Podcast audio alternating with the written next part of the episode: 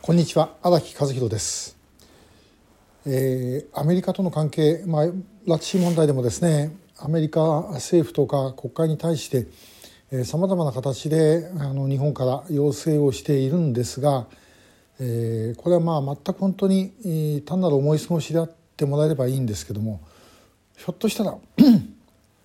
拉致問題が進まないことの理由の一つにですねアメリカの意向があるんではないだろうかということなんです。でアメリカといったってですねアメリカさんという人が一人いてその人が全部決めてるわけではありませんよね。えーまあ、バイデン大統領が一番トップにいるわけですけどもこれはもうさまざまな立場の人がいてえーそしていろんな動きがあってその集合体がアメリカの動きということでこれは日本でももちろん同じですねあの岸田さんが全てのことを決めているわけでも何でもない。でですからあのアメリカの中でもさまざまな人がいるということはその前提なんですけども、まあ、国家全体として見た時にやはりあの日本が拉致問題でですね前に進むということはアメリカにとってどうなのかということを考えた時ですね 決してプラスだけではない、えーというふうに思います。えーというのは アメリカにとってみれば日本がやはり独り立ちしないということがどうしても必要であってですね、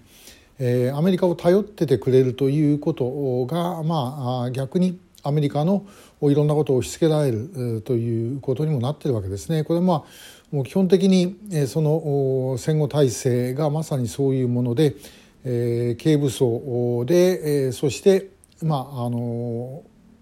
矛の役割をアメリカに任せるでその代わり米軍基地を置いてそしてさまざまな便宜を供与するというふうにやってきた。それからもうアメリカの武器をですねたくさん買うということでやってきた、まあ、今回岸田政権の下であの防衛費は大幅に増額ということになってますけども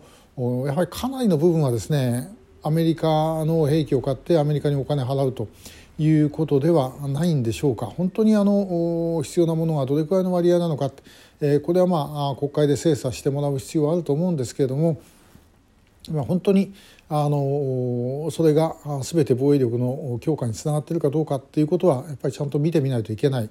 ですね。で拉致問題ですが拉致問題で、日本が動くということはこれはあの拉致問題というのはアメリカには基本的に関係がない問題ですね 同盟国等は言いながらその日本がですね独自でやるべき問題であってアメリカが手をつけるような問題ではない。でしかし一方であのアメリカにとってみると日本と北朝鮮の関係が進展するということはできるだけ避けたい。で、えー進展してしまうと今度はですね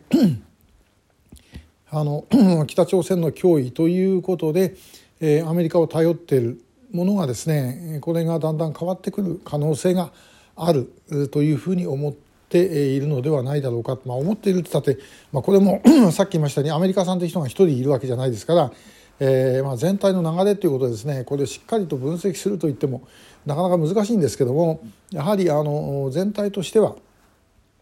この拉致問題を日本が北朝鮮との間でですね取引するなりあるいは例えば自衛隊使って問い返すなりということをやると。これはまさに日本が独り立ちしていくということになるわけでそれはアメリカにとっては何とかブレーキをかけたいというものがあっても全然おかしくはない。えーでまあそうなると逆に言うとですねこの戦後体制を変えていくのは拉致問題。で被害者を取り返していくということになるのではないだろうかと。で、えーそこはやはりですねアメリカがかなり反発をするということを前提としなければいけない、えーもちろんあのアメリカは別に、えそこでですね、えー日本人の拉致被害者を取り返すとはけしからんということは絶対に言わないと思います。言わないですけれどもしかし裏ではいろんな形で足を引っ張る。で、えーまあアメリカ合衆国政府という以上にアメリカとのこの従属関係の中で生きている人たちもちろんだからいわゆるまあ敗戦利得者からつながってくる人たちですねこういう人たちからするとやはり拉致問題が動くということは自分の国があの自立していくということになるとでこれは自分たちの立場を弱めるあるいはなくすということにえつながるのではないだろうかということなんです。これ全く私のゲスの勘繰りであってくれれば、もうそれに越したことはないと思います。でもやはりですねこの拉致問題を、まあ、なんだかんだ四半世紀やってきてですね、えー、やっぱり引っかかるっていうのはそこの部分、えー、ということです。で、えー、そうでなければ例えばですね日本の中で北朝鮮に近い、えー、人、まあ、政治家とか官僚とかですね、まあ、いろいろこれまでも出てきましたでもその人たちが例えば退場すれば状況は大きく変わってくるはずなのに変わりません。昔に比べてですね国会の中で北朝鮮を堂々と擁護するような人というのはもうほとんど残っていないですね。これはもう自民党から共産党まで、えー、全て含めてです、まあ、それよりは強硬な立場の人たちが多いですね。で、えー、しかし逆に考えてみるともし例えばあの北朝鮮に極めてシンパシーを持つあるいは、え、ものすごい利権を持持っているとそういう人たちが止めているんであれば、まあ、その人たちが引退すればそれによって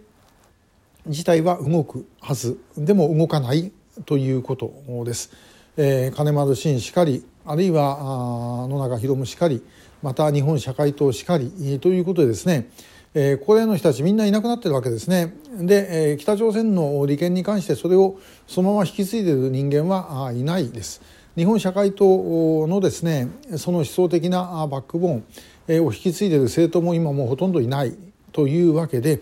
えそう考えてくるとですねやはり動かないでしかもなおかつ、まあ、何度も言ってますけども日本国内の問題が非常に大きいわけです。その日本国内の問題が表出てこないというのはやはりそこにですねあのもう一つの意味があるんではないだろうかと。いうふうに思います。これ私自身今実証できるわけではない、えー、ですから問題提起ということでお話をしてます。もし何かあのご意見のある方あったら、えーと、コメントでも書いていただければと思います、えー、まあこれはもう国家の、えー、自立をするかしないかという問題がまさにこの拉致問題と、まあ、背中合わせになっているんではないだろうか。というお話でした。今日もありがとうございました。